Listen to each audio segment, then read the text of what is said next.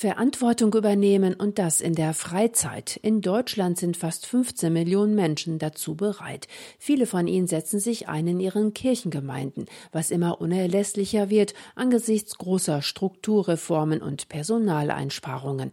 Doch wo liegen Chancen und Grenzen des ehrenamtlichen Engagements? Zu Gast war ich in der Evangelischen Ehrenamtsakademie in Meißen und damit herzlich willkommen zu zwei Stunden Kalando. Für Sie am Mikrofon Regina König.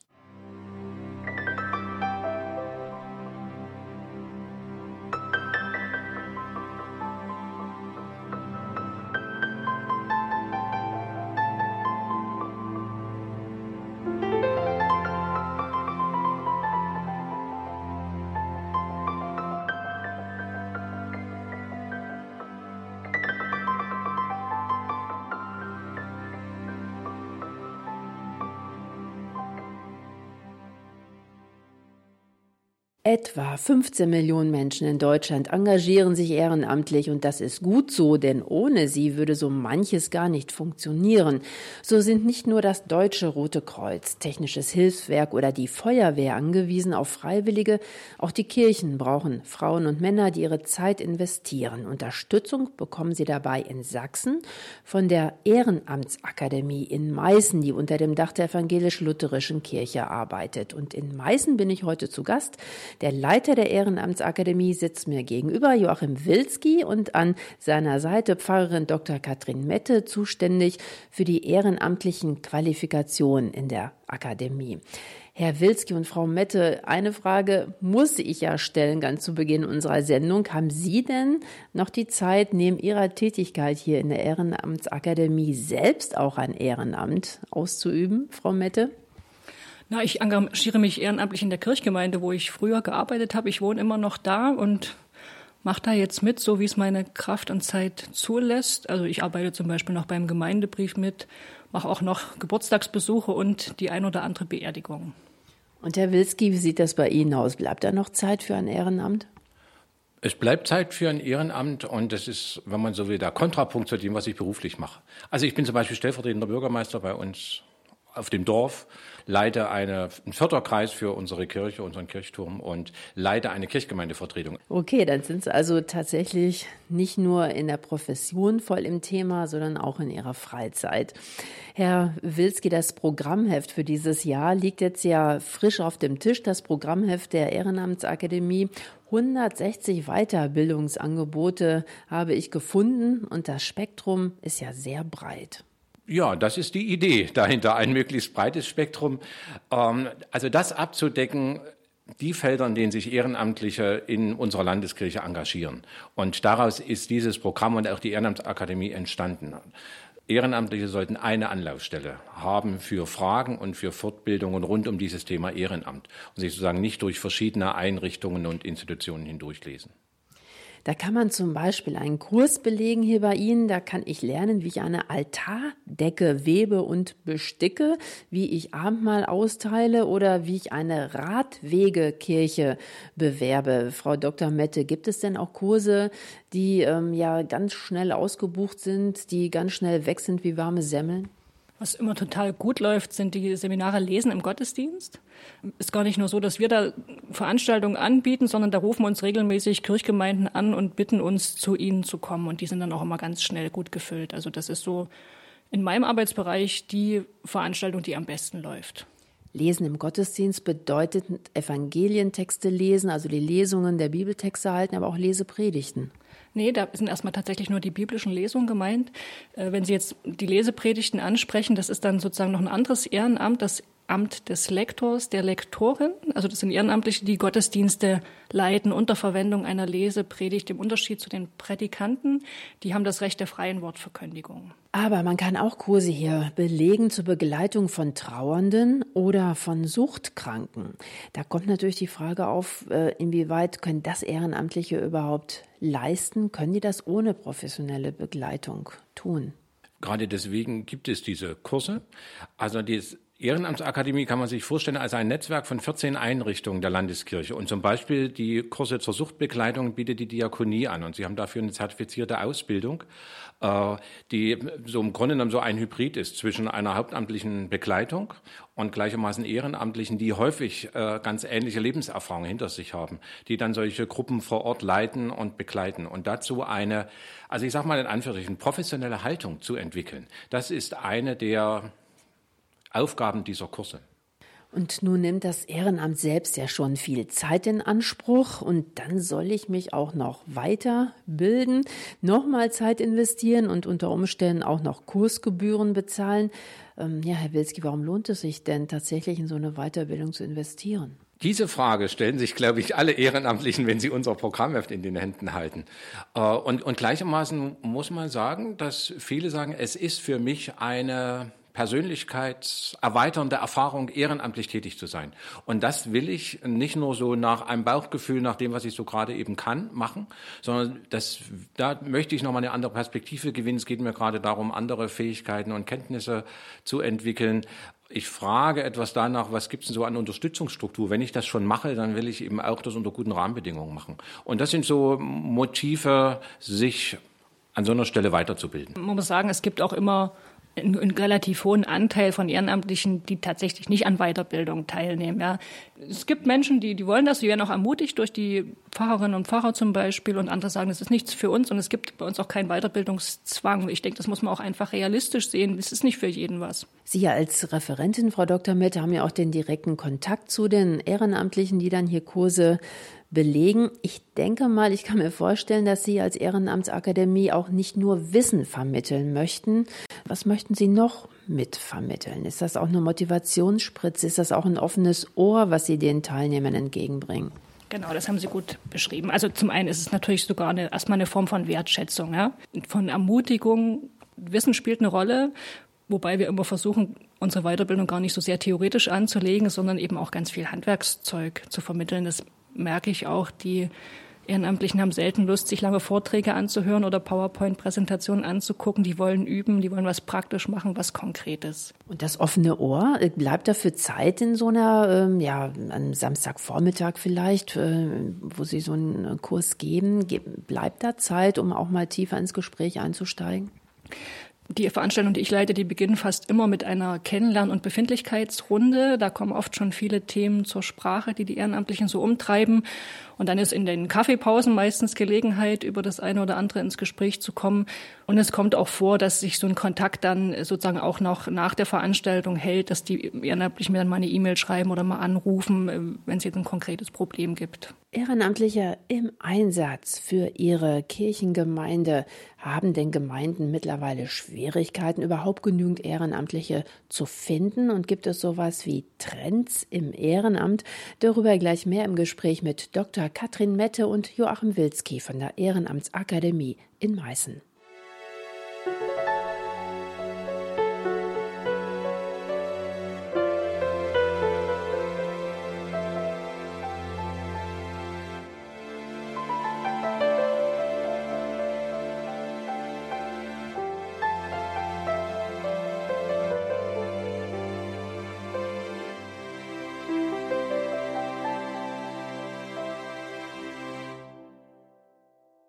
Millionen Menschen in Deutschland opfern ihre Freizeit, um anderen zu helfen. Die allermeisten Ehrenamtlichen setzen sich ein in der Arbeit mit Kindern und Jugendlichen, zum Beispiel in Sportvereinen, und etwa 15 Prozent engagieren sich in ihren Kirchengemeinden. Herr Wilski, Chef der Ehrenamtsakademie hier in Meißen, Kirche ohne Ehrenamtliche, ist das überhaupt vorstellbar? Für mich ist das nicht vorstellbar. Ich lebt nun mal von denen, die sich darin einbringen, engagieren, ein Stück als, ja, ihre Biografie, ein Stück ihrer Heimat verstehen. Und andere, die sagen, wir nutzen das eher so als ein Netzwerk. Also Menschen, die ähnliche Ideen und ähnliche Ideale haben wie ich selbst und mit denen verbünde ich mich bei verschiedenen Projekten, zum Beispiel in der Flüchtlingsarbeit. Von daher finde ich, also Kirche und Ehrenamt ist eben nicht voneinander zu lösen. Katrin Metter als Zuständige für die Qualifikation der Ehrenamtlichen in der Kirchlichen Akademie in Meißen. Was sind das denn nun für Leute, die hier an den Weiterbildungsangeboten teilnehmen? Sind das Rentner, Hausmänner oder Hausfrauen? Arbeitslose oder gibt es auch den ohnehin schon viel beschäftigten Manager, der auch noch sonntags auf der Orgelbank sitzt? Wir machen immer eine, nach jeder Veranstaltung eine kleine Evaluation beziehungsweise erheben die statistischen Daten und da gibt es schon so einen Trend, ich sag mal tendenziell über 45, die meisten. Ja, also es stimmt, über 45 äh, bis zu dem Berufseinstieg. Das ist so eine, eine der wichtigen Zielgruppen. Und man kann auch sagen, die Multifunktionäre. Also in aller Regel berufstätig, in Familie, schon ein Ehrenamt und dann auch noch kirchlich engagiert. Das ist eine der typischen Gruppen, die wir erreichen. Und was ist Ihr Eindruck ganz grundsätzlich? Ähm, nimmt die Zahl der Ehrenamtlichen ab? Ist es schwieriger, Menschen zu motivieren, sich in ihrer Freizeit noch für andere einzusetzen oder bleibt die Zahl stabil? Die Zahl der Ehrenamtlichen nimmt eher zu. Die Dauer des Engagements nimmt eher ab. Und äh, das traditionelle Ehrenamt, was im Grunde genommen so eine Art Familienbiografie ist, äh, gerät zunehmend unter Druck. Also ich fange an irgendwo in der Jugendarbeit und gehe dann mit 77, wenn ich nicht mehr für den Kirchenvorstand kandidieren will, äh, in meinen ehrenamtlichen Ruhestand und bleibe ansonsten sehr lange in diesem Engagement. Das traditionelle Ehrenamt gerät richtig unter Druck. Das neuere Ehrenamt, äh, ich mache das phasenweise, wenn es in meine Familiensituation hineinpasst, wenn ich so in beruflichen Übergangsphasen bin und frage, wo könnte ich mich noch engagieren, welches zeitlich begrenzt ist, eher so einen Projektcharakter hat, das nimmt eher zu. Wie erklären Sie sich das, Frau Dr. Mette? Ich denke, das sind einfach die Zeichen der Zeit. Ne? Die, die Gesellschaft verändert sich ja auch in die Richtung das Stichwort ist immer Kurzlebigkeit und so. Ich mag das nicht, das ist mir zu schlagwortartig, aber es ist vielleicht doch was, was dran, dass man sich nicht mehr so lange binden will an eine bestimmte Aufgabe, sondern eben sagt, es muss passen für mich. Also die persönlichen Motive sind wichtig, warum ich mich engagiere. Ich mache das nicht nur für jemand, also für die Institution, sondern ich mache es auch für mich. Die größte Motivation für Menschen, sich ehrenamtlich zu engagieren, ist Spaß. Und habe ich den in der Kirchengemeinde? In aller Regel ja. Was unsere Befragungen so hergeben, sagen die allermeisten, ja, was ich mache, äh, macht mir Freude, ist auch mit, mit Spaß verbunden. Das ändert sich, je stärker man in Leitungsstrukturen äh, und in Gremienarbeit hineinfragt. Aber so für den Bereich vor Ort gilt das. Und es ist genau wie Frau Mette es beschreibt. Ähm, ich mache das für meine Kirchgemeinde, war so ein gängiger Satz vielleicht noch vor 35 Jahren und das nimmt deutlich ab. Ich mache das auch für mich. Und nur wenn ich darin ein, ein Mehrwert für mich sehe, bin, investiere ich anderes auch für die Kirchgemeinde oder für die, die das eben ermöglichen, dass es diesen Flötenkreis gibt. Und dann, weil meine Tochter eine gute Ausbildung erhält, äh, mache ich eben auch was ehrenamtlich in dieser Kirchgemeinde mit. Also diese Win-Win-Situation ist für viele eben bedeutsam. Es muss so etwas wie die Familienstruktur, wie wesentliche Anliegen, die ich habe, unterstützen und begleiten. Wenn man sich mal die ganzen gegründeten Kindergärten, teilweise die evangelischen Schulen anschaut, wie viel Engagement dort hineingeht, unter der Frage dessen, das will ich für mein Kind, für meine Familie, dass wir dort eine wertegebundene, gute Ausbildung haben. Das zeigt, was die Motive sind. Und die haben eben etwas mit dieser Win-Win-Situation zu tun. Und interessant ist auch, Frau Mette, dass sich mehr Frauen in den Kirchengemeinden engagieren als Männer. Das sind wohl über 70 Prozent Frauen und dementsprechend ein kleinerer Prozentsatz an Männern. Wie kommt das? Das ist eine interessante Frage. Also ich meine, überhaupt am kirchlichen Leben nehmen ja generell mehr Frauen als Männer teil. Ja? Wenn Sie mal im Gottesdienst gucken, da sitzen oft viel mehr Frauen als Männer. Das heißt, Kirche zieht Frauen offenbar, so wie sie jetzt verfasst ist, eher an als Männer. Und das schlägt sich natürlich auch in, der, in dem ehrenamtlichen Bereich nieder. Anders ist es allerdings in den Leitungsfunktionen. Da ist es in Sachsen der Fall, dass zwei Drittel Männer da zu finden sind und nur ein Drittel Frauen. Also das ist schon ein interessantes Ungleichgewicht. Ne? Generell engagieren sich mehr Frauen ehrenamtlich, aber wenn es dann um Leitungsgremien geht, um die Synode, um den Kirchenvorstand, da findet man mehr Männer als Frauen. Also was sind das für Menschen, die sich ehrenamtlich in ihren Gemeinden einsetzen? Sie sind hauptsächlich weiblich. Sie suchen auch Spaß, haben wir gerade festgestellt. Es muss eine Win-Win-Situation sein.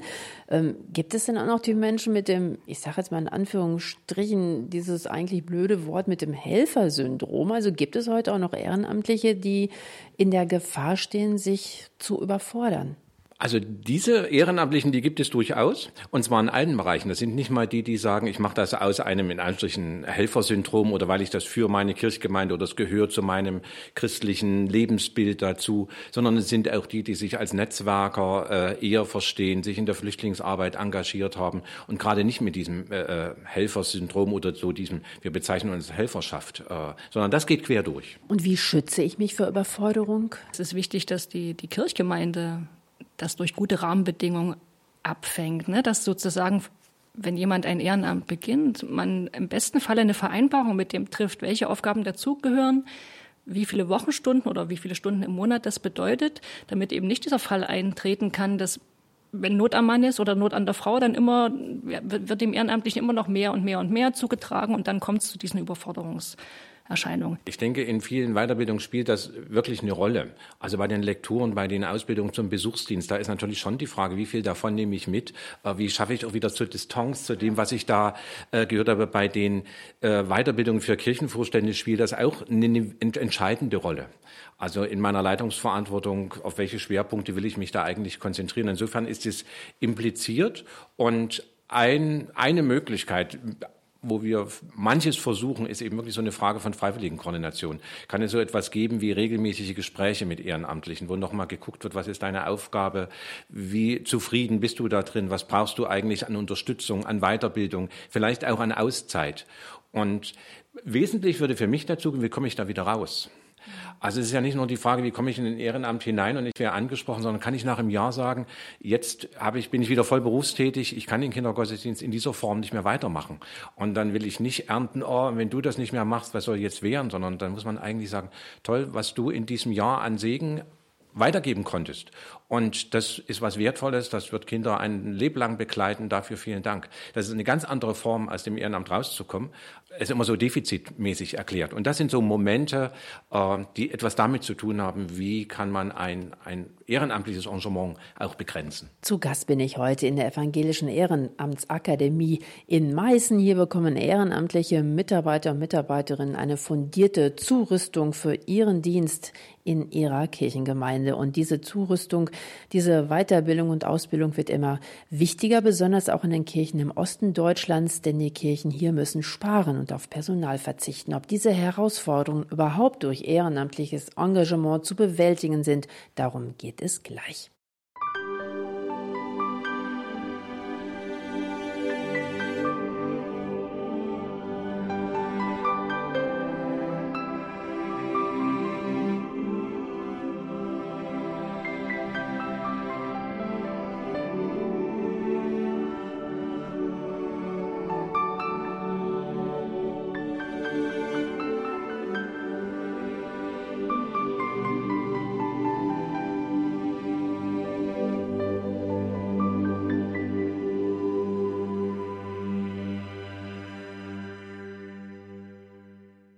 Mehr als eine Million Menschen sollen es in etwa sein, die ehrenamtlich in den evangelischen Landeskirchen im Einsatz sind, als Gemeinderäte oder Kindergottesdienstleitende, als Lektoren oder im Putzteam.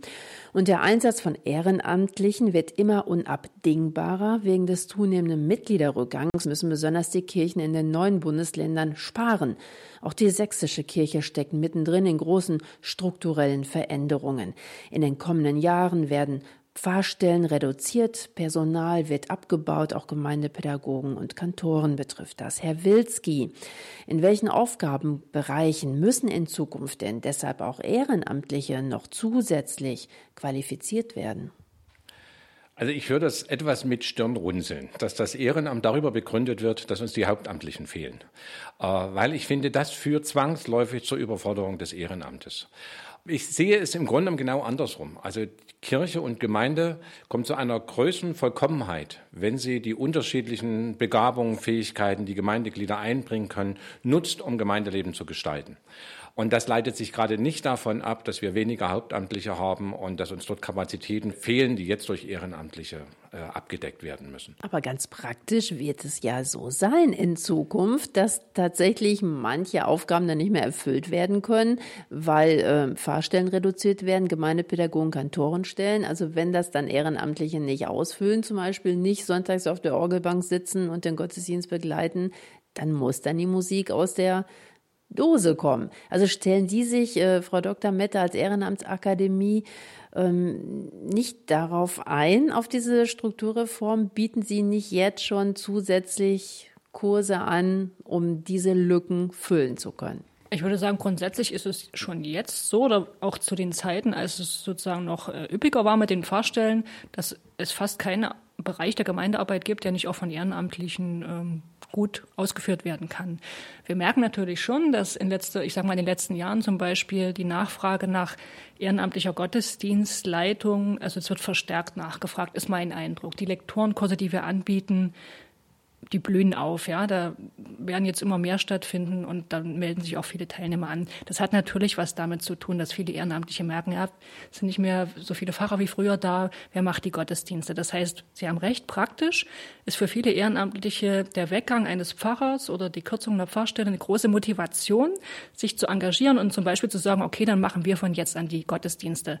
Ansonsten sehe ich es aber genauso wie Joachim Wilski. Also man könnte auch sagen, die Situation, wie sie jetzt ist, ist eine große Chance für die Gemeinden, etwas zu verwirklichen, was wir eigentlich von Anfang an auf unsere Fahnen geschrieben haben. Ja, Stichwort Priestertum aller Getauften. Also das Gemeindeleben wird ja viel vielfältiger und lebensnäher, je mehr Ehrenamtliche daran mitwirken. Das klingt jetzt erstmal sehr positiv. Joachim Wilski, Sie leiten die Ehrenamtsakademie, stecken aber auch in den Kursen drin, leiten Kurse, sind auch direkt im Kontakt äh, mit den Ehrenamtlichen. Wie ist denn die Stimmung? Wie empfinden Sie die denn unter äh, all den ähm, Menschen, die in ihrer Freizeit Verantwortung in den Gemeinden übernehmen? Denken die, super, ich kann mich jetzt noch mehr entfalten durch die Strukturreform oder ist das schon auch eher ähm, sowas zu spüren wie Hilfe. Ich, ich weiß gar nicht, wie wir das stemmen sollen, wenn uns die Pfarrstelle gestrichen wird. Also ich arbeite viel mit Kirchenvorständen und da ist diese Frage, wie sollen wir das eigentlich leisten? Und gerade wenn dann noch so ein Druck dazu kommt,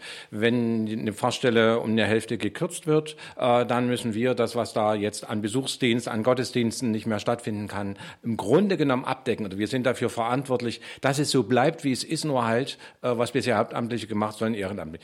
Das erlebe ich wirklich als ein großes Dilemma. Und da kommen Ehrenamtliche mit einer wirklichen Not und äh, wie schon beschrieben, je mehr wir das beschreiben, ihr seid die Lückenbüßer für die Lücken, die jetzt entstehen, umso größer wird diese Not. Und es gibt eben in meinen Augen genau diesen anderen Zugang, der nochmal sagt, wir erleben, dass Gottesdienst für uns etwas Zentrales, Wichtiges ist für unseren Glauben. Und deshalb suchen wir nach Form, wie so etwas in unserer Kirchgemeinde in einer kleineren Form, mit einer Freitagnachtandacht, mit bestimmten Gottesdienstformaten, die dann nicht mehr jeden Sonntag, aber vielleicht einmal im Vierteljahr stattfinden, also wie andere Formen entstehen, die dann dem ehrenamtlichen Engagement wieder mehr entsprechen. Also bei Leitungspersonen erlebe ich die Not, bei Menschen, die sich im Bereich Kindergottesdienst, Besuchsdienstarbeit äh, engagieren, also dort, wo es man nicht den Blick auf das Ganze hat, sondern auf ein bestimmtes ehrenamtliches Feld. Dort erlebe ich ganz oft, dass sie sagen, nee, mir macht das Spaß, das mache ich gerne. Äh, und da ist nicht so dieses Gefühl, ich muss für das Ganze sorgen und ähm, wie problematisch wird das in den nächsten fünf Jahren werden. Und um Ehrenamtliche zu entlasten, Katrin Mette, laden Sie ja die Ehrenamtlichen zur Weiterbildung hier nicht alle nach Meißen ein, sondern Sie gehen auch vor Ort hin in die Gemeinde und bieten dort Kurse an. Mhm. Das ist leider gar nicht so bekannt. Ich treffe immer wieder Leute, die sagen, na, wir können leider nicht an euren Veranstaltungen teilnehmen, weil wir, das ist uns zu weit nach Meißen zu kommen. Und die wissen gar nicht, dass, ich weiß nicht, zwei Drittel mindestens unserer Veranstaltungen, wenn nicht noch mehr, eigentlich vor Ort stattfinden. Ja, dass wir in die Kirchenbezirke gehen und versuchen, ganz nah bei den Menschen zu sein, damit die wenig Fahrtwege haben und mit den Leuten zusammen auch Weiterbildung erleben, die sie auch tagtäglich kennen und wo sie auch sagen, ich sag mal, weniger Hemmung haben, zum Beispiel mal sowas auszuprobieren, lesen im Gottesdienst. Das muss man sich auch erstmal trauen vor anderen und dann Feedback zu bekommen. Das macht ja viel mehr Spaß, wenn man das mit Menschen macht, die man auch einfach schon kennt. Bei allem Stress, den ein Ehrenamt machen kann, es ist auch eine Möglichkeit, sich als Persönlichkeit zu entfalten. So steht es zumindest im Grundgesetz. Inwieweit das wirklich in der Praxis bestätigt wird, dazu gleich mehr.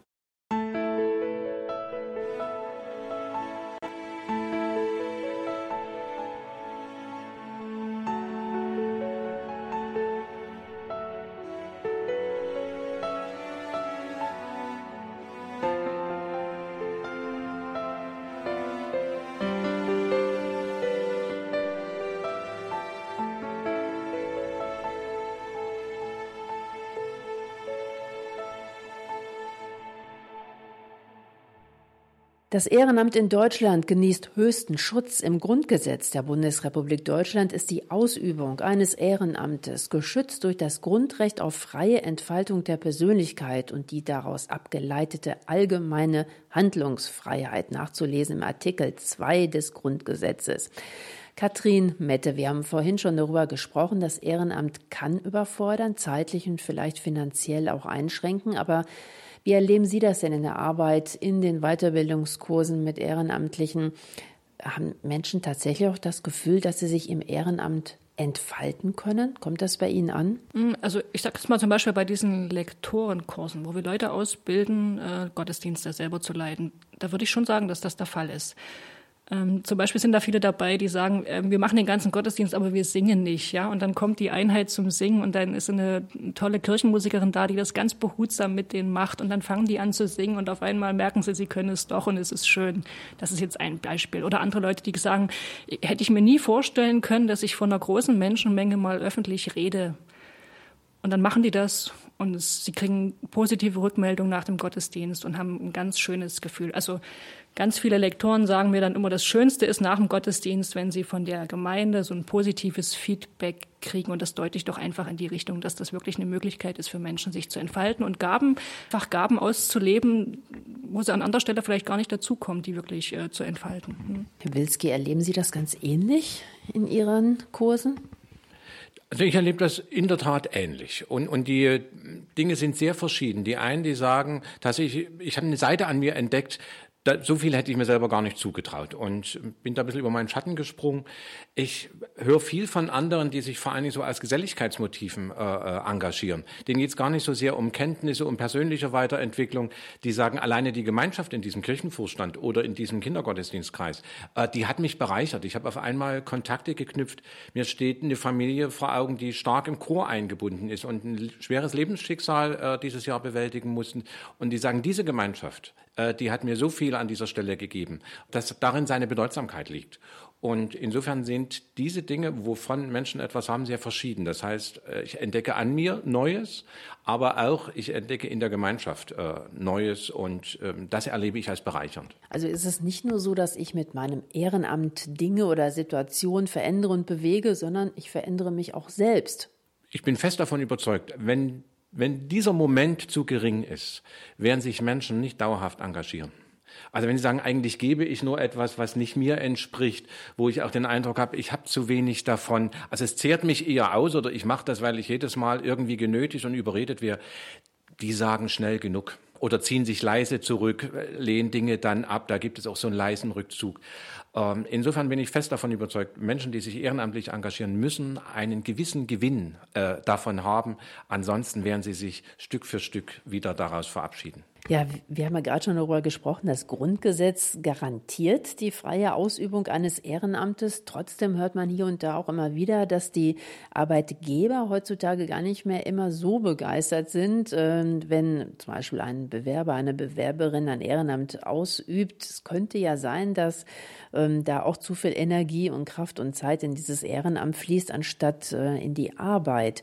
Katrin Mette, erleben Sie sowas? Bekommen Sie so ein Feedback, dass es Probleme mit Arbeitgebern gibt? Nee, ist mir noch nicht begegnet. Also im kirchlichen Kontext überhaupt gar nicht. Bei der Feuerwehr und so sieht das schon mal anders aus. Also im Dorf erlebe ich das anders. Da wird richtig danach geguckt, kann ein Arbeitgeber jemanden dann auch freischalten. Aber ähm, das ist im kirchlichen Kontext vielleicht der Sonderfall. Wir ja, wir haben ein anderes innerkirchliches Problem. Also innerkirchlich heißt das Problem, ich bin zwar als Gemeindepädagoge für 75 Prozent angestellt, aber von mir wird gleichermaßen ein darüber hinausgehendes Engagement und die sagen dann, naja, dann machst du eben diesen Kreis ehrenamtlich oder der Kirchenvorstand fährt, fährt zur Klausur und für den Gemeindepädagogen, der mitfährt, ist es automatisch Dienstzeit. Aber das wird so getan, als, na ja, wir fahren doch auch ehrenamtlich mit, dann machst du das doch selbstverständlich auch. Und es gibt eben keinen Arbeitszeitausgleich dann am Montag, äh, in dem die Christenlehre oder eine andere Veranstaltung ausfällt. Und dort ist die Überschneidung, finde ich, viel problematischer als die Stelle, dass andere Arbeitgeber äh, damit ein Problem haben. Die Kirche hat als Arbeitgeber ein Problem, in dem die Grenzen zwischen Engagement, ehrenamtlichen Engagement und beruflicher Tätigkeit bei der Gemeinde oder bei der Kirche ganz eng beieinander liegt und es keine deutliche Trennlinie gibt. So müsste es da mehr Sensibilisierung der Ehrenamtlichen geben für die Dienste, die die Hauptamtlichen leisten. Wenn man das im Blick auf die Kirchvorsteher sagt, genau das, da müsste es eine größere Sensibilität geben. Wir haben uns unser Ehrenamt selber gesucht. Das kann ich nicht von dem Gemeindepädagogen automatisch erwarten, dass der also einen Kindergottesdienst am Sonntag dann auch ehrenamtlich macht. Und ich glaube, es muss tatsächlich auch so eine Sensibilität äh, innerhalb der Kirche geben, dass wir anfällig sind an dieser Stelle.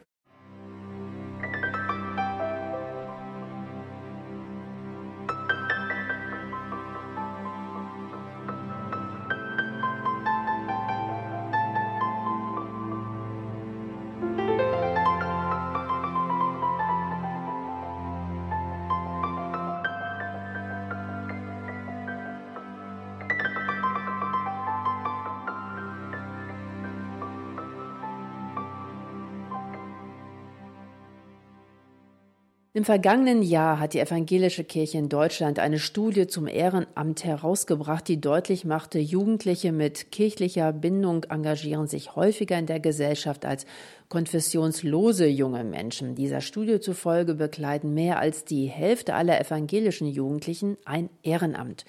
Zu Gast bin ich heute in der Ehrenamtsakademie in Meißen. Sie fördert, bildet und unterstützt Menschen, die sich in ihren Kirchengemeinden in der evangelisch-lutherischen Kirche in Sachsen einbringen. Und wir sind im Gespräch mit Joachim Wilski, Chef der Akademie, und mit Dr. Katrin Mette, Pfarrerin und Referentin in der Ehrenamtsakademie. Joachim Wilski, decken sich da Ihre ähm, Erfahrungen mit den Ergebnissen der Studie? Sind tatsächlich viele junge Leute aktiv in ihren Gemeinden? Also zum einen würde ich hier der Empirie vertrauen. Es ist tatsächlich so, dass sich mehr Menschen, die einen kirchlichen Hintergrund haben, ehrenamtlich engagieren. Es gibt überhaupt keinen Grund anzunehmen, dass es bei der Jugendarbeit anders ist, ohne dass ich da jetzt wirklich äh, für die Bereich, also für den Bereich der Jugendarbeit äh, wirklich eine, eine Aussage treffen kann. Aber überraschenderweise ist es so, dass eben viele, die sich sozial engagieren, auch eine kirchliche Verankerung ist vielleicht schon mal zu groß, aber zumindest eine Mitgliedschaft äh, besteht und sie an verschiedenen Stellen ihrer Biografie mit Kirche in Berührung gekommen sind. Ja, das freiwillige und unentgeltliche Engagement in Vereinen, Institutionen, in der Politik oder auch in den Kirchengemeinden scheint sogar etwas typisch Protestantisches zu sein. Das meint zumindest der Sozialethiker Hans-Richard Reuter von der Universität Münster. Reuter meint Luthers Grundgedanke in die Rechtfertigung des Menschen allein aus Glauben bedeutet für den Einzelnen eine Befreiung zum Dienst am nächsten im Alltag. Weil man um sein eigenes Seelenheil sozusagen keine Sorge mehr haben muss, darf man und soll man Sorge für den Nächsten praktizieren. Diese Grundhaltung, so der Sozialethiker, habe Deutschland geprägt bis heute. Katrin Mette was würden Sie sagen? Ist es wirklich typisch protestantisch, ehrenamtlich tätig zu sein? Da kenne ich jetzt ehrlich gesagt nicht die Zahlen von der katholischen Kirche. Ja, ich vermute, dass sich dort auch sehr viele Menschen gesellschaftlich engagieren. Vielleicht hat es einfach eher was mit mit dem christlichen Glauben im Allgemeinen zu tun, ja, dem ja sozusagen ein Verantwortungsgefühl innewohnt. Also nicht nur für die eigene Seele zu sorgen, sondern eben auch sich für die Welt, für den Nächsten tatsächlich verantwortlich zu fühlen. Ob das jetzt was genuin evangelisches ist, könnte ich gar nicht sagen. Ich denke, es hat was mit, der, mit, dem, mit einer christlichen Lebenshaltung zu tun. Ja, und ein weiterer Grundgedanke Luthers, kommen wir trotzdem nochmal zu unserem evangelischen Reformator zurück, ist es ja gewesen, das allgemeine Priestertum in den Gemeinden zu leben. Was bedeutet, dass nicht nur der Pfarrer allein Gottesdienst und Gemeindeleben gestaltet, sondern dass jedes einzelne Gemeindemitglied auch etwas beitragen soll. Wobei gerade in den großen evangelischen Landeskirchen dieser Gedanke ja auch ein bisschen im Laufe der Jahrhunderte in den Hintergrund getreten ist. An der Basis herrscht oft auch so eine Art Versorgungsmentalität vor. Ich komme in den Gottesdienst, konsumiere und gehe dann wieder nach Hause. Außerdem ist es ja auch für manche Hauptamtlichen und Kirchenleitende ein etwas entspannteres Arbeiten, wenn nicht so viele Gemeindemitglieder mitreden und mitmischen wollen.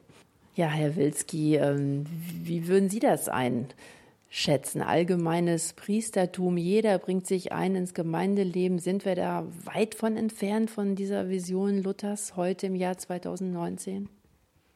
Also wenn ich es nüchtern betrachte, würde ich sagen, wir sind zumindest das Sichtbare, wir sind weit davon entfernt, äh, weil ich nach wie vor den Eindruck habe, das Zentralgestirn der Gemeinde sind Pfarrer und Pfarrerinnen. Und die Frage, haben wir noch einen Pfarrer, eine Pfarrerin vor Ort, bestimmt fast alle Strukturdebatten. Da geht es gar nicht, ist das kirchliche Leben und wie viel Ehrenamt und Engagement wird da sein, sondern ist das Pfarrhaus bewohnt, wird zum Kristallisationspunkt. Und das widerspricht unserer biblischen, theologischen Auffassung fundamental. Ja, inwiefern verändert sich denn das Klima in einer Gemeinde oder überhaupt das ganze Leben, die Atmosphäre, wenn sich mehr Kirchenmitglieder einbringen? Ja, es wird lebendiger, es wird auch ein bisschen unübersichtlicher. Ne? Es kommen mehr ja, Stimmen zu Gehör, auch mehr Interessen äh, kommen zum Tragen. Aber das kann man, das kann man quasi negativ betrachten, sagen, ja, es wird dadurch anstrengender, es gibt mehr Reibung, aber im Großen und Ganzen eigentlich wird es lebendiger, würde ich sagen. Ja? Und das entspricht doch eher unserem christlichen Verständnis von Gemeinde dass alle es mitgestalten und mittragen. Ja, inwiefern profitiert die Gemeinde denn von dieser anstrengenden Vielfalt? Also ich frage hin und wieder bei Kursen zum Besuchsdienst, was ist denn der besondere Wert, dass ein Ehrenamtlicher den Besuchsdienst macht und nicht der Pfarrer? Äh, und das ist hochspannend. Da entsteht nämlich erstmal so eine Lehre, weil jeder denkt, naja, wenn der Pfarrer käme oder die Pfarrerin wäre das deutlich besser. Und erst allmählich wird klar, dass der oder die Ehrenamtliche sowas ist wie die Kontinuität. Die besuchen mich sozusagen regelmäßig. Die bleiben auch vor Ort. Die bringen etwas mit äh, von Alltagskompetenz. Man hat nicht sofort ein schlechtes Gewissen, oh, habe ich meine Kirchensteuer bezahlt. Sondern wenn jemand aus der Kirchgemeinde ehrenamtlich kommt, sagt jemand, das Höchste, was wir im Moment haben, ist Zeit. Und das investiert mal jemand, nicht weil er eine Funktion hat, weil er dafür Geld bekommt, weil es sein Beruf ist, sondern nur für mich. Und das wird hochgeschätzt. Und das sind die Momente, wo das Ehrenamt seine Stärke hat. Das hat also eine, eine in, in sich eine Überzeugungskraft, weil es jemand sein, seine Zeit, sein Engagement mir zur Verfügung stellt. Und das ist was anderes, als wenn das ein Funktionsträger ist. Das kann man auch schön bei den äh, ehrenamtlich geleiteten Gottesdiensten sehen. Also viele, die mit der Ausbildung beginnen, haben am Anfang Angst und sagen sich, na, wenn, der, wenn wir Gottesdienste leiten, kommt bestimmt niemand, weil die Leute denken, der muss doch eigentlich der Pfarrer machen. Und die Erfahrung ist aber oft genau gegenteilig. Ja. Die Ehrenamtlichen ziehen viele Menschen an, die sonst nicht Gottesdienste besuchen, eben weil diese, wegen dieser Alltagskompetenz oder weil die einfach nochmal einen ganz anderen Einblick in die Beruf, beruflichen Nöte der Menschen haben, als ein Pfarrer das haben kann. Der hat ja nicht so einen, so einen, also so einen Beruf wie die meisten anderen. Und ähm, ich merke auch, viele ehrenamtliche Gottesdienstleitungen legen zum Beispiel viel mehr Wert auf Beteiligung, ja, dass im Gottesdienst es Momente gibt, wo die Gemeinde auch selber aktiv werden kann. Und das schätzen die und finden die gut. Also es bringt ganz viel für eine Gemeinde, fürs Gottesdienstleben, wenn da Ehrenamtliche beteiligt sind. Und trotzdem ist es im Gemeindealltag oft schwierig, Ehrenamtliche zu finden, die noch jene oder diese Aufgabe übernehmen können. Es sind ja oft immer nur so ein gewisser Pool an Menschen, die bereit sind. Wie schaffe ich das denn nun, noch mehr Menschen für ein Ehrenamt in meiner Kirche zu begeistern? Also ich glaube in der Tat, dass wir es nicht schaffen, alle Grundvollzüge, die wir im Moment in den Gemeinden vorhalten, weiterzuführen und zu sagen, das geht mit Ehrenamtlichen, wir müssen genau dafür jetzt wieder Leute finden. Das heißt ja eigentlich, wir suchen nur noch Nachfolger. Wir sagen, wir suchen Nachfolger und Nachfolgerinnen für all die Dinge, die wir angefangen haben, die weitergeführt werden müssen. Und das ist für Menschen nicht zwangsläufig attraktiv. Andere sagen, ich habe eine bestimmte Idee, zum Beispiel eben die Gründung einer Kindergarteninitiative oder äh, ich habe ein Umweltanliegen, die Flüchtlingsarbeit war so ein Feld, wo Menschen ein Interesse mitbringen und sagen, dafür suche ich äh, Menschen, die das ähnlich sehen wie ich, die mich darin unterstützen, die mir Räumlichkeiten zur Verfügung stellen, wo ich Versicherungsschutz habe. Äh, und da geht es nicht um Nachfolger, da geht es um etwas, was Menschen mitbringen. Und deshalb glaube ich, wir müssen zum einen Engagementfelder wirklich reduzieren und sagen, das stimmt, das hatte seine Zeit bei uns, dass dieser Chor gesungen hat, dass es so lange Zeit einen, einen Kindergottesdienst, einen Besuchsdienst in einer größeren Anzahl gegeben hat.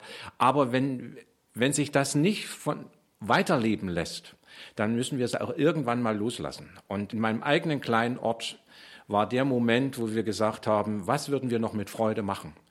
Und wie würde das aussehen? Und als wir uns das mal klar gemacht haben und eine besondere Abendveranstaltung, wenn der Abend kommt, organisiert, seitdem haben wir damit, ich sage mal, innerlich ein bisschen unseren Frieden gemacht. Und die, gerade diese Veranstaltung ist nicht regelmäßig, sie ist punktuell, sie ist nur fünfmal im Jahr, aber dafür langt die Kraft und das machen wir mit Freude und mit, ja, auch so mit dem, was man vielleicht vorhin als Spaß oder so beschrieben hat. Also wenn ich Ehrenamtliche gewinnen will, muss ich zunächst einmal auch wirklich reinhören, in die Gemeinde, um zu gucken, welche Interessen sind da, welche Bedürfnisse. Genau, das entspricht ja diesem Wandel des Ehrenamts, den wir schon angesprochen haben, ne? dass man nicht mehr von der Organisation ausdenkt, welche Formate wollen wir gern unbedingt weiterführen, sondern von den Ehrenamtlichen, was macht denen Freude, wo brennt deren Herz.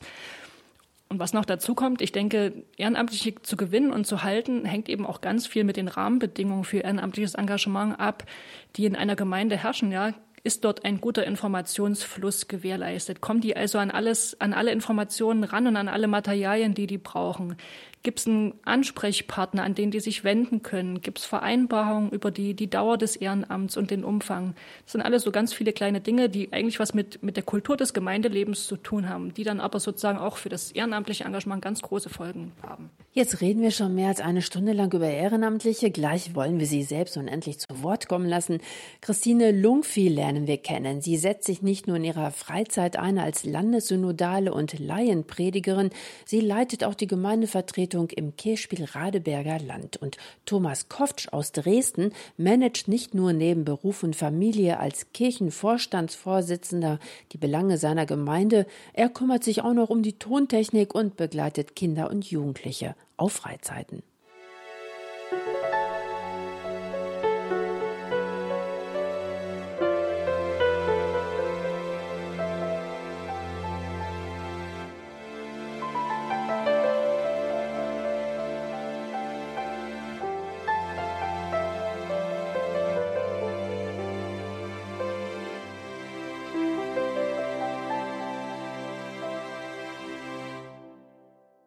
Sie sagt von sich selbst, sie sei hauptamtlich ehrenamtlich. Christine Lungfiel aus Radeberg in Sachsen. Und wenn ich mir die Liste der Ehrenämter von Thomas Koftsch aus Dresden ansehe, wird mir schwindelig. Sie haben beide schon unter dem Dach der Akademie hier Weiterbildungen besucht. Frau Lungfiel, Sie zuletzt offenbar zum Thema Abendmahl. Ja, ich habe eine Prädikantenausbildung gemacht und äh, kann da die Fortbildung machen und war das letzte Mal hier, als wir äh, über zum Abendmahl und ich die Zulassung zum Abendmahl mir erarbeitet habe in einem Wochenendseminar. Und Herr Koftsch, Sie haben auch schon einige Kurse hier belegt. Ja, der erste war rund um soziale Netzwerke hier in Meißen, dann ein dreitägiger Kurs rund um Ehrenamtskoordination im Rahmen der Arbeit äh, der Kirchvorstehertag 2015 und noch so ein paar kleine weitere Dinge, also doch einiges schon in den letzten Jahren hier genießen dürfen. Ja, Frau Lungfiel, Sie haben Theologie studiert, aber nicht das zweite kirchliche Examen abgelegt, sind also keine ordinierte Pfarrerin. Trotzdem stehen Sie auf der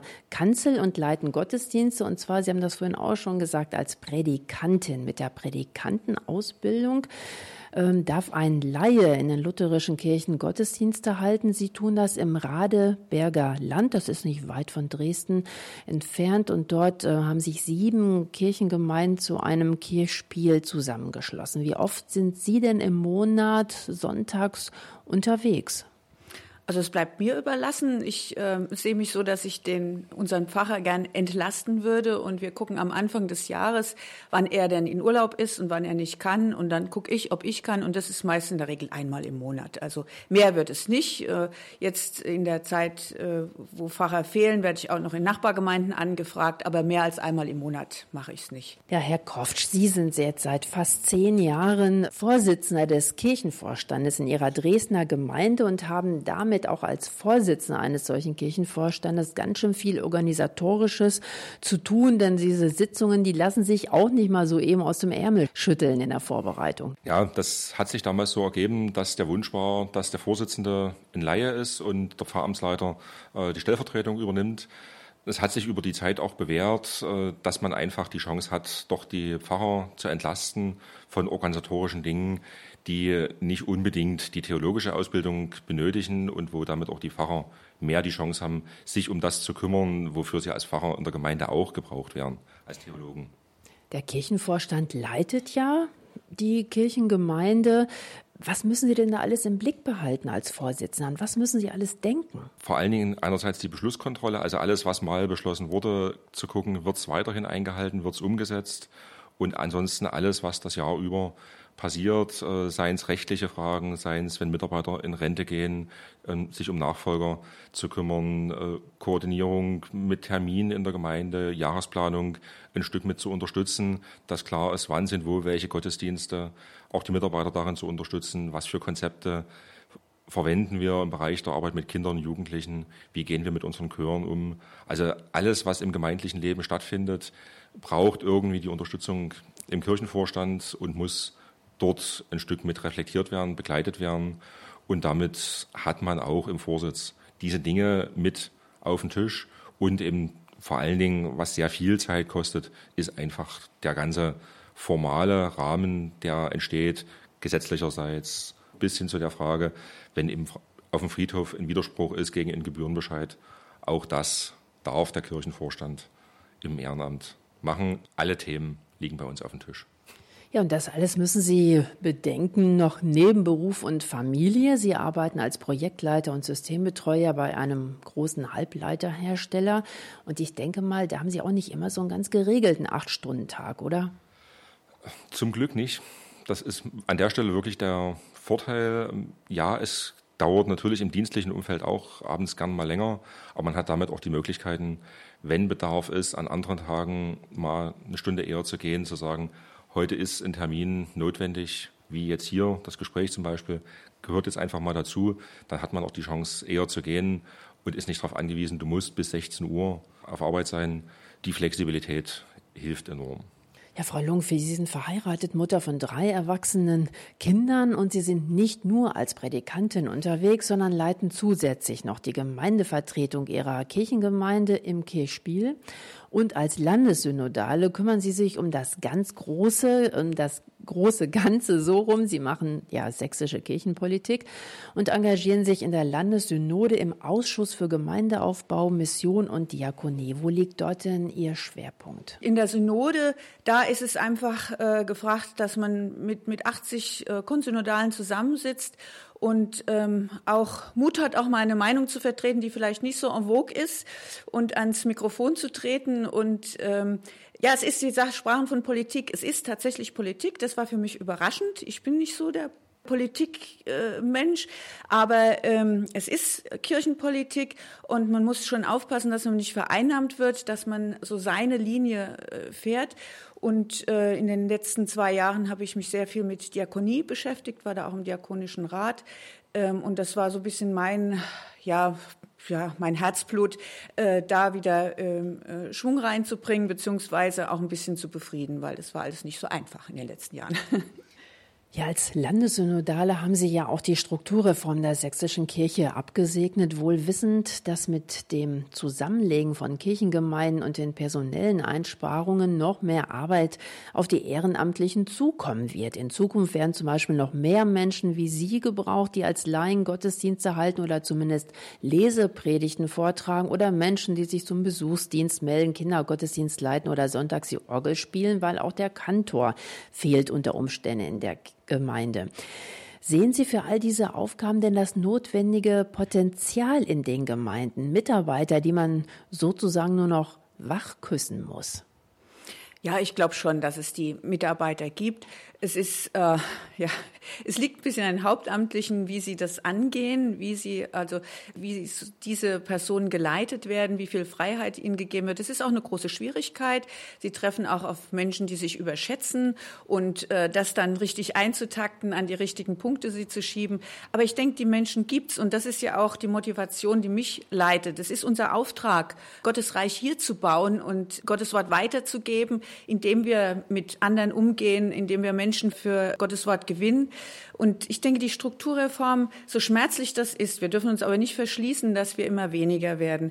Und ähm, meine Rede ist jetzt in letzter Zeit immer, hängt euch nicht an den Strukturen auf. Das ist nicht Kirche, sondern das geistliche Leben, was wir selbst gestalten. Jeder einzelne von uns ist die Gemeinde. Und das macht es aus, nicht ob das eine große oder eine kleine Struktur ist. Und nochmal rein ein Blick direkt in die Praxis. Ähm, Sie sind im Kirchspiel ja auch zuständig für die Organisation der Organisten. Ist das denn nun schwierig, wirklich für jeden einzelnen Gottesdienst ähm, einen Ehrenamtlichen zu finden, der Orgel spielt? Schaffen Sie das? Ja, ich, ich schaffe das, weil man inzwischen seit ich mache das drei vier Jahren, aber nicht fürs gesamte Kirchspiel, sondern nur für unsere äh, für unsere Gemeinde. Also ich muss für einen Gottesdiensten jemanden suchen jeden Sonntag. Und ich bin jetzt schon bis Ostern, habe ich alles belegt. Ich bin ganz stolz. Einmal ist es mir passiert, dass wir vom Band abspielen mussten, aber ansonsten äh, geht es gut. Und ähm, wir haben auch Organisten, die ehrenamtlich, also sind meistens die die Frauen, die Familie haben, die kommen dann sonntags zum Gottesdienst, bringen ihre Kinder mit und die sagen, nein, das ist mein Dienst, ich möchte kein Geld dafür haben. Und das, das finde ich schon immer sehr bemerkenswert und ich versuche das auch irgendwie mit einem Blumenstrauß oder irgendwie doch zu honorieren. Herr Kopf, sind Sie auch so erfolgreich in Ihrer Dresdner Kirchgemeinde? Schaffen Sie das auch immer für jede Aufgabe, den richtigen Mitarbeiter zu finden und zu motivieren? Also es ist schwierig. In weiten Bereichen ist es so ein Treffen der üblichen Verdächtigen. Also man hat so eine Gruppe äh, für viele Aufgaben, wo man sagt, das sind eigentlich immer die gleichen, die sich engagieren.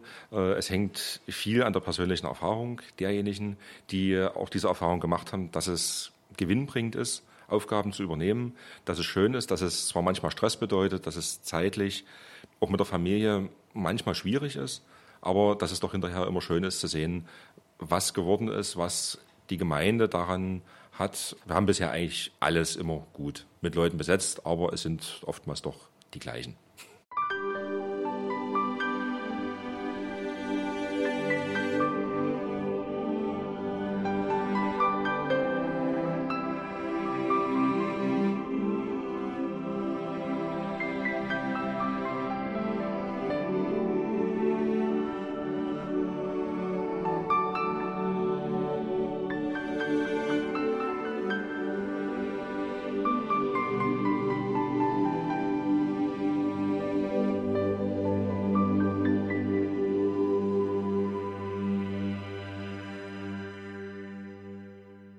Sie stehen stellvertretend für mehr als eine Million Menschen in Deutschland, die in ihren Kirchengemeinden freiwillig Verantwortung übernehmen. Christine Lungfiel und Thomas Koftsch. Gerade haben wir gesprochen über ihre weit gefächerten Aufgabenbereiche. Herr Koftsch, wie sind Sie denn nun eigentlich reingerutscht in die Verantwortung als Vorsitzender des Kirchenvorstandes in Ihrer Dresdner Kirchgemeinde? Sind Sie reingerutscht oder war das schon immer Ihr Ziel und Ihr Wunsch, Kirchenvorstandsvorsitzender zu werden?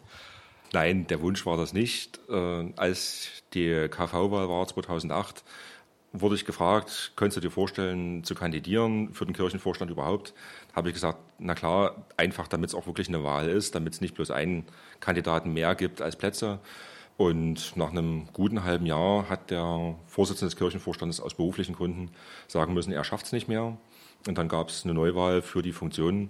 Und da hatten alle anderen Kirchvorsteher mich gefragt, könntest du dir das vorstellen, das zu machen? Ich konnte es mir ehrlich gesagt nicht vorstellen, habe dann aber doch Ja gesagt, weil alle anderen gesagt haben, wir können es uns für uns auch nicht vorstellen. Habe mich quasi breitschlagen lassen und ja, so ist es dann geworden, geblieben und so schwierig es manchmal ist, aber es ist doch eine sehr schöne Zeit. Also Sie bereuen die Entscheidung bis jetzt nicht. Sie haben sich ja auch noch mal wählen lassen, ne? Ja, also ich habe mich ein zweites Mal wählen lassen. Da wusste ich ja, was auf mich zukommt. Äh, da war auch die Perspektive, jetzt hat man so viel Zeit investiert äh, in Dinge, die man vielleicht vorher auch nicht lernen wollte, aber jetzt doch kann. Und das wäre auch ein Stück weit verschenkt für einen selbst, das aufzugeben. Und es ist, denke ich, auch für die Kontinuität in der Gemeinde nicht schlecht, wenn man dort mal wenigstens zwei Amtszeiten gewisse Funktionen mit den gleichen Personen besetzt hat und nicht aller paar Jahre sich jemand neu einarbeiten muss. Da wollen wir gleich dann auch noch mal näher nachhaken, ob Sie selbst vielleicht sogar profitiert haben, von Ihrem Ehrenamt dazugelernt haben. Nochmal zu Frau Lungfiel. Wie war das denn bei Ihnen? Kurz zur Erinnerung. Sie sind Predikantin, Leiterin der Gemeindevertretung des Kirchspiels im Radeberger Land, Landessynodale und bis vor kurzem waren Sie auch noch stellvertretende Vorsitzende der sächsischen Diakonie. Ja, wie ist das denn bei Ihnen gekommen? Wie haben sich denn diese alle sehr wichtigen Ämter angehäuft? Das war der, die stellvertretende Vorsitzende vom Diakonischen Rat. Ich selbst bin in der glücklichen Lage, ähm, dass ich äh, mein Geld nicht verdienen muss, dass mein Mann das gemacht hat und das für uns auch beide reicht, so dass ich also ehrenamtlich mich voll ausleben konnte, was nicht immer einfach ist, weil äh, dort ist die Wertschätzung durch ein Honorar eben nicht gegeben. Aber ich habe das gelernt, dass es eben auch schön ist, ähm, sich auswählen zu dürfen, was man will und was man nicht will. Und Predikantin wollte ich gern werden. In der Kirchen, im Kirchenvorstand wollte ich mitarbeiten, war ich auch jahrelang. Und äh, mir macht es Spaß zu leiten. Also insofern war es für mich auch keine schwere Entscheidung zu sagen, ja, ich mache das gerne. Es ist so, wenn man äh, Frau ist und Zeit hat, dann wird man gefragt. Und äh, dann ist man sehr gefragt.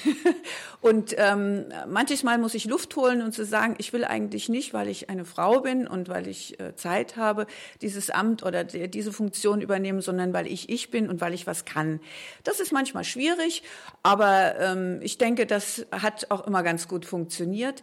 Und ich habe aber auch gemerkt, dass es äh, gut ist zu, zu merken, wann man andere ranlassen muss, wann nachrücken muss. Ich habe äh, bei der letzten Kirchenvorstandswahl gesagt, da lasse ich mich nicht mehr aufstellen, äh, weil ich gemerkt habe, dass junge Leute nachkommen müssen und ähm, das tut's auch. Also das ist auch wichtig, dass äh, immer neu frischen Wind reinkommt. Und so ist es auch in der Synode.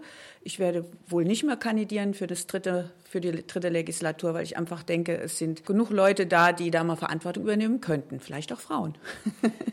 Das Grundgesetz schützt ja sogar die Ausübung des Ehrenamtes ausdrücklich und zwar unter dem Aspekt, dass sich der Bürger im Ehrenamt entfalten kann.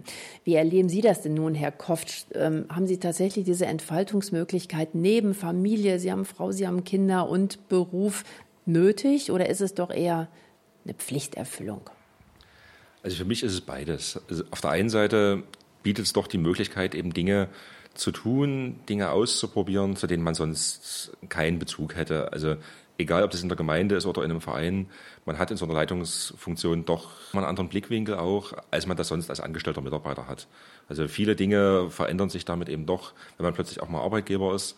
Ähm, da wechselt doch die Perspektive, der eigene Blickwinkel in eine völlig neue Richtung, was mir durchaus auch gut tut. Auf der anderen Seite ich könnte mich natürlich auch sehr gut mit Beruf und Familie alleine beschäftigen. Das wäre alles auch in Ordnung. Ich habe aber auch das große Glück, dass meine Frau auch sehr engagiert in der Gemeinde mit ist. Unser Sohn ist auch in der Gemeinde mit eingebunden und da ist das einfach ein Stück Selbstverständnis, wie wir das jetzt machen. Aber es ist auch gut, vielleicht auch manchmal zu wissen, ja, ich könnte als Ehrenamtlicher jederzeit aussteigen, wenn es Dinge gibt, wo ich sage, damit kann ich nie umgehen, dann kann ich mich auch mal zurückziehen. Das ist was, was man im beruflichen Umfeld dort nicht als Möglichkeit hat. Das ist auch ein Schutzraum, wo man sagt, ja, ich probiere das, ich mache das, aber ich muss es nicht für immer machen. Und Frau Lungfil, würden Sie sagen, haben Sie dazugelernt durch die Ausübung Ihrer Ehrenämter? Oh ja, bestimmt. Also für mich ist es ein großes Glück, dass ich Ehrenämter haben kann und dass die Gemeinde mich auch will, dass ich, dass ich äh, Predikantin sein kann und äh, äh mich auch fordert an der Stelle. Und ich habe, wie soll ich sagen, ich habe großen Respekt bekommen vor äh, den hauptamtlichen Mitarbeitern in der Leitung von Ehrenamtlichen, weil ich das nicht für einfach halte. Es, das hatte ich äh, schon mal angedeutet, dass es ähm, manche Ehrenamtliche sich äh, engagieren, aber vielleicht nicht am richtigen Ort oder sich selbst äh, überschätzen. Und dies zu leiten und auch äh, Befindlichkeiten ähm, auszuloten und in die richtigen Bahnen zu lenken, habe ich großen Respekt davor. Da habe ich auch viel gelernt von Hauptamtlichen und ähm, habe gelernt, äh, dass ich eben als Ehrenamtliche den Vorteil habe, auch mal Nein sagen zu können. Und das tue ich auch. Sind Sie auch geistlich gewachsen an Ihren Aufgaben? Haben Sie Gott besser kennengelernt? Ja. Unter den vielen Dingen, die man so tut im Verwaltungsbereich, merkt man umso stärker, wie wichtig die geistliche Arbeit ist, wie wichtig auch ein geistlicher Rückzug ist, was vorher so gar nicht im Bewusstsein war, hat doch viele neue Möglichkeiten eröffnet, hat auch das Bewusstsein geschärft und eben auch Wege geöffnet, nochmal geistlich anders zu denken, anders zu handeln, hat doch viel gebracht. Was würde die ehrenamtliche Arbeit entlasten? Was würden Sie sich wünschen? Ähm, was, was würde Ehrenamtliche das besser unterstützen? Wie viel Zeit haben wir? Genug. Ja, also ich denke, das eine ist eine Frage, das Ehrenamt so, wie es jetzt aufgestellt ist, auch wie es perspektivisch gebraucht wird, wie es perspektivisch arbeiten wird in unserer Landeskirche, eine einfache Kommunikationseinbindung bräuchte. Zurzeit findet sehr viel über die gut bekannten Amtskanäle statt. Also Dinge kommen von dem einen Amt immer so eine Stufe nach unten und dann übers Gemeindebüro irgendwann zu den Ehrenamtlichen. Und auf all diesen Stufen kostet es Zeit. Es ist manchmal auch schwierig zuzuordnen, wer muss es denn kriegen. Ähm, da würde ich mir wünschen, wenn es dort einfache Möglichkeiten gäbe. Und das Zweite ist eigentlich die Frage der, der Weiterbildung der Ehrenamtlichen im Bewusstsein, was das Hauptamt tut weil auch das eine Sache ist, die wir vermehrt brauchen, dass Ehrenamtliche von den Hauptamtlichen an Aufgaben übernehmen und dass man dort vermehrt einfach wissen muss, zumindest was passiert dort. Ein Kirchvorsteher kann nur eingeschränkt entscheiden, was seine hauptamtlichen Mitarbeiter alles tun sollen, wenn er gar nicht weiß, was eigentlich an deren Arbeit dranhängt. Schon dafür bräuchte man eigentlich mehr Sichtbarkeit. Aber wie sich das entwickelt über die Zeit, das werden wir sehen. Und Frau Lungfiel, was würde Sie entlasten? Was wünschen Sie sich?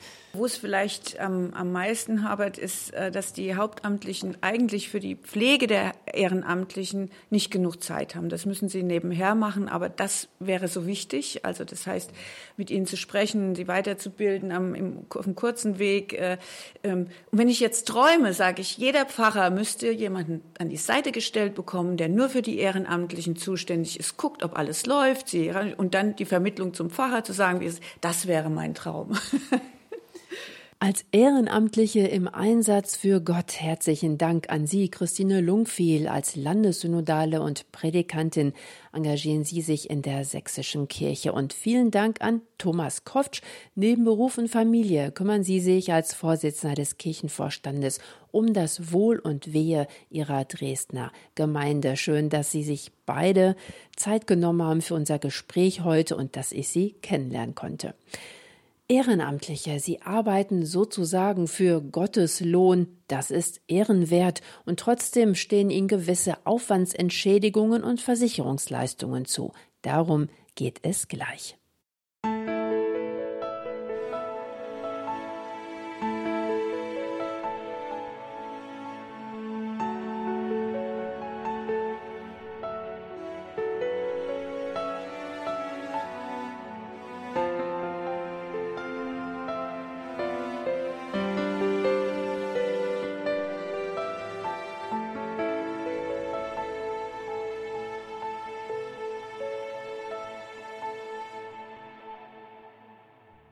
Unsere Demokratie ist stark, weil es in allen Teilen der Republik Menschen gibt, die freiwillig Verantwortung übernehmen und für andere da sind. Das sagte Bundespräsident Frank-Walter Steinmeier zum Neujahrsempfang 2018 im Schloss Bellevue. Also nicht nur Kirchenleitende wissen, wie wichtig das Ehrenamt ist, auch Verantwortlichen in der Politik ist klar, dass eine große Stärke unseres Landes im zivilgesellschaftlichen Engagement der Bürger liegt. Die Evangelische Ehrenamtsakademie in Meißen ist eine der Institutionen, die Menschen im Ehrenamt durch Weiterbildung unterstützt. Und da bin ich heute zu Gast. Wir haben gerade mit zwei hoch engagierten Kirchenmitgliedern gesprochen, die hier in Meißen schon einige Fortbildungen belegt haben. Joachim Wilski, Sie leiten die Ehrenamtsakademie. Wer ehrenamtlich arbeitet, tut das ohne Lohn, aber trotzdem stehen den Ehrenamtlichen ja auch gewisse Aufwandsentschädigungen per Gesetz zu. Das ist so. Darauf legen wir auch viel Wert, dass wir zum Beispiel Kirchvorsteher oder auch natürlich Hauptamtliche ähm, daran erinnern, ähm, dass so nach unserer Handreichung, die es für das Ehrenamt ähm, gibt, Aufwandsentschädigungen in meinen Augen etwas Normales sein sollten. Zum Beispiel, welcher Aufwand wird mir entschädigt? Also zum Beispiel, wenn ich im Besuchsdienst äh, den Blumenstrauß mitnehme, den Buchgruß, das ist so ein typischer Aufwand, der entsteht. Ich denke, dass so eine Reihe von Kirchvorsteher dann eben doch sagt, naja, wenn wir uns zu einem Gemeindeaufbauabend äh, treffen, dann bringe ich da was zu trinken mit oder etwas zu essen und dass man solche Dinge äh, bezahlt. Das ist das eine. Das andere, wir sagen vielen Gemeinden, überlegt euch, wenn ihr Ehrenamtliche, wenn ihr so viel davon habt, dass sie sich bei euch engagieren, dann übernehmt die Kosten, die zum Beispiel durch eine Weiterbildung äh, äh, entstehen. Und auch das ist so eine Form von Wertschätzung, dass äh, Ehrenamtliche sagen, ja, da hat sich mal jemand Gedanken gemacht und hat gesagt, hier gibt's für, für den Bereich der Kindergottesdienstarbeit eine gute Fortbildung, wir übernehmen die Kosten und würden uns freuen, wenn du daran teilnimmst. Und das wäre auch so ein Aufwand, der entsteht, der äh, dann entschädigt wird und auch Benzinkosten teilweise. Auch beim Besuchsdienst, wenn ich mit dem Auto unterwegs bin, gibt es da eine gesetzliche Regelung? Also eine, direkt gesetzliche Regelung im Sinne von einklagbar, ähm, ich würde mal sagen, das in allerwenigsten Fällen. Wir haben bestimmte Ehrenämter wie bei den Prädikanten, äh, bei den äh, Kirchenmusikern, äh, wo tatsächlich so etwas gezahlt wird, wo das auch festgelegt ist in einer Art Gesetzesform. Aber ansonsten bleibt es dabei, dass man, dass es eine Art Anregung ist, eine Selbstverständlichkeit äh, sein sollte. Und Ehrenämtliche hätten einen guten Grund zu sagen, dass uns, das ist uns entstanden an Unkosten. In aller Regel nehme ich wahr, dass Fahrtkosten zum Beispiel nicht dazugehören. Und wenn ich nur mit dem Blumenstrauß bewaffnet auf dem Weg bin, so einen klassischen Geburtstagsbesuch als Besuchsdienst und auf Glatteis ausrutsche und mir das Bein breche oder mit dem Auto äh, vor die Leitplanke donner, bin ich versichert als Ehrenamtliche? Sie sind versichert, sofern das klar ist, dass es um ein Ehrenamt sich handelt. Und auch das muss im gewissen Sinne klar sein. Also der Satz an der Tür heißt dann eben, ich komme im Auftrag der Kirchgemeinde und wollte Sie besuchen und nicht, hier steht Frau Müller, äh, ich wollte mal vorbeikommen. Also der Unterschied zwischen Nachbarschaftshilfe und Ehrenamt, der muss klar sein. Und der hängt daran, dass eine dritte, eine Institution äh, mit im Spiel ist und zum Beispiel für dieses Engagement sorgt und es mit ihm im gewissen Sinne abgesprochen ist. Und je größer die Verantwortung, umso klarer muss der Auftrag sein. Also wer den Besuchsdienst äh, übernimmt, regelmäßig äh, dahin geht, ist natürlich abgesichert. Dort, wo es um Fragen, ich benutze mein Privatfahrzeug um zu einer Beratung zu fahren, zum Beispiel beim Kirchenvorstand, äh, umso klarer muss auch dieser Arbeit, also dieser, dieser Fahrauftrag sein. Da geht es nicht nur, dass man sich so darauf verlässt, na, irgendwie werden die dann schon sagen, das war ein Ehrenamt, sondern da muss zum Beispiel ein Fahrauftrag für diese Fahrt vorliegen. Wir haben nun in unserer ja, zweistündigen Kalando-Sendung hauptsächlich und fast ausschließlich über das Ehrenamt in Kirchengemeinden gesprochen. Vorhin, jetzt gerade, habe ich auch unseren Bundespräsidenten zitiert, der auch angesprochen hat, dass ähm, ja, sich Millionen Menschen natürlich auch in der Feuerwehr und im Dorfverein und als ehrenamtlicher Bürgermeister und ich weiß nicht, was alles engagieren. Und das ist total wichtig für unser Land. Warum eigentlich, Herr Wilski, eine Gesellschaft ohne Ehrenamt? Können Sie sich das vorstellen? Naja, wenn man selber aktiv ist, sich viel in, in solche Bezüge einbringt, kann man sich das wenig vorstellen, weil man dadurch auch so eine, ja, eine, eine gute Einbindung in das gesellschaftliche Leben hat, viele Leute kennt. Also es gehört irgendwie zur, zur Biografie dazu. Und deshalb sieht man natürlich auch so eher die, ähm, die, die Schönseiten oder andersrum, dass man sagt, es ist eben auch so ein, ein, ein Lebensauftrag, sich nicht nur um sich selbst zu drehen, sondern einen, einen Blick darüber hinaus zu haben. Darüber hinaus sehe ich das in der Tat so in der Vereinzelung der Gesellschaft und Individualisierung, die wir wahrnehmen, äh, welche Bedeutung das hat sich zu öffnen, mit anderen nach sinnvollen sozialen Betätigungen zu suchen und dass darin auch so eine große innere Befriedigung oder Kraft liegt. Das muss man eben ein Stück erleben, das kann man nur bedingt beschreiben.